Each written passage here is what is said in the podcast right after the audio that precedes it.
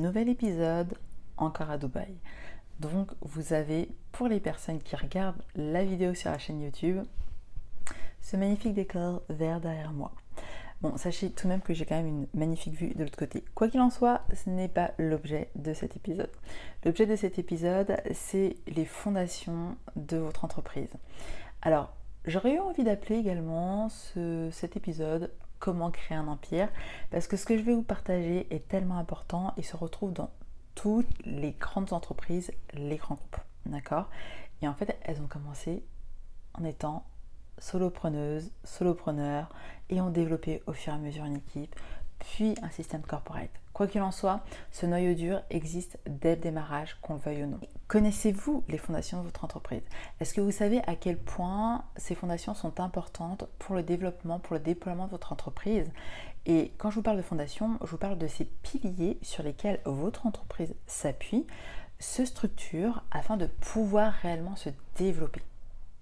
Et si aujourd'hui vous avez réussi à développer un chiffre d'affaires conséquent sans ça, félicitations à vous, vraiment, vous pouvez vous célébrer.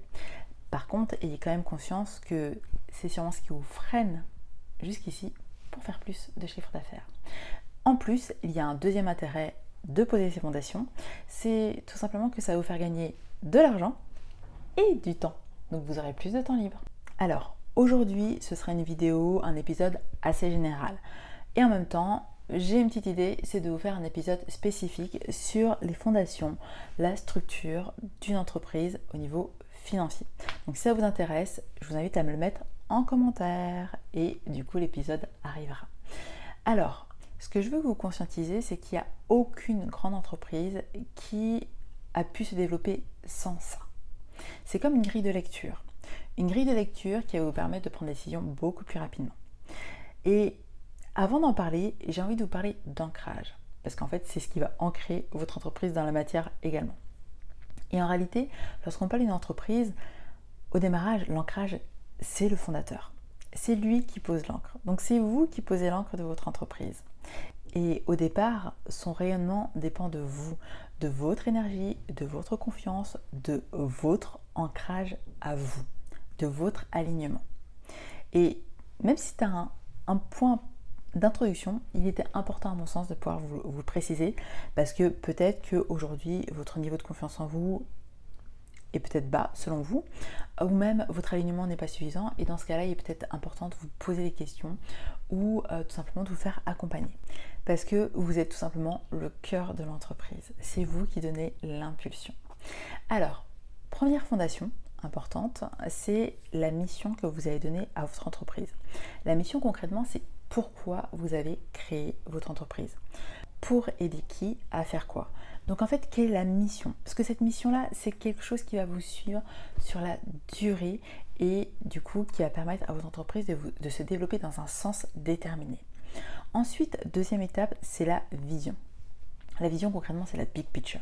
C'est où est-ce que vous voulez que votre entreprise soit dans 10 ans. Alors, bien évidemment, après, pour mettre en place la stratégie, le plan d'action, vous allez décortiquer et faire les steps inverses en mode rétrospective avec moins 5 ans, moins 2 ans, etc. Euh, ou plutôt à 5 ans, à 2 ans, à 1 an, etc. Pour pouvoir fixer également vos objectifs annuels, trimestriels, mensuels, hebdomadaires, etc. Quoi qu'il en soit, si vous n'avez pas encore défini la vision de votre entreprise, il est temps de le faire. Parce qu'en fait, avoir une vision au niveau de votre entreprise, ça va avoir plusieurs conséquences. Ça va vous permettre de fédérer votre équipe, de fédérer vos clients, de mettre en place des process clairs, précis et alignés avec les sens de votre entreprise. Et surtout, en termes de décision, ça va vous permettre de gagner du temps. C'est-à-dire que soit les opportunités qui viennent à vous servent votre vision et vous dites oui, soit elles ne servent pas votre vision et vous dites non quand bien même au niveau émotionnel, vous auriez envie de dire oui. La réponse est non, tout simplement. Troisième pilier, ce sont les valeurs de votre entreprise. En fait, elles vont définir la culture de votre entreprise, ce qui va vous permettre de recruter les bonnes personnes, de les attirer à vous aussi parfois naturellement. Si vous voulez, elles vont permettre de donner à votre entreprise une identité. Alors, en général, elles ne sont pas très très éloignées de votre personnalité. Vous allez voir quelques similitudes. Et en même temps, je tenais quand même à vous préciser qu'il y a différents groupes. Alors, certains catégorisent les valeurs au niveau de l'entreprise au niveau de 8 familles. Concrètement, vous pouvez avoir trois gros groupes en fonction des typologies d'entreprise. Certaines vont avoir des valeurs type classiques, d'accord? Ça peut être l'intégrité, l'autonomie. Du coup, ces valeurs-là vont être diffusées, infusées au sein de la société, au niveau des différents process et au niveau des différents employés. Ensuite, vous avez le groupe, la catégorie dite audacieuse, où là, ça peut être d'aller toujours plus vite, d'être drivé par la mission. Et si on pense à l'exemple de Google, une fois, il y a une personne haut placée qui a fait une erreur parce qu'elle avait agi rapidement. Et en réalité, elle avait respecté une des valeurs de Google. Donc même si ça a coûté une somme assez astronomique à l'entreprise par rapport à l'erreur commise, eh bien en réalité, cette personne a tout de même été félicitée pour la simple et bonne raison qu'elle a respecté les valeurs de l'entreprise. Comme ça, ça vous permet de voir quelles sont les concrétisations que peuvent avoir ces valeurs-là au sein d'une société. Troisième catégorie, celle dite exclusive. Quand on parle d'exclusive, on peut penser Airbnb, dont le maître mot est de se sentir le bienvenu ou la bienvenue, de permettre aux personnes justement qui utilisent leur service de sentir chez eux n'importe où dans le monde. Ce côté défense de la mission permet de dire qu'il y a une communauté qui se crée beaucoup plus forte autour de Airbnb et du coup donne ce caractère exclusif. Comme je vous le disais, vous avez les valeurs de votre entreprise et vos valeurs. Simplement parce que vous êtes deux personnes en tant que telles. Au niveau juridique, vous êtes deux entités juridiques différentes. On parle bien de personne physique pour vous et de personne morale. Il est important de comprendre que c'est OK si les valeurs de votre entreprise sont différentes des vôtres. Même si, je vous le répète, vous y trouverez quelques similitudes pour la simple et bonne raison tout est lié. Et je vais vous raconter une, petite anecdote. J'ai une de mes clientes justement, donc, qui génère un, chiffre d'affaires assez conséquent, plus de 500 000 euros. Elle est à plus. C'est juste que au moins ça, euh, je dirais, anonymise les choses.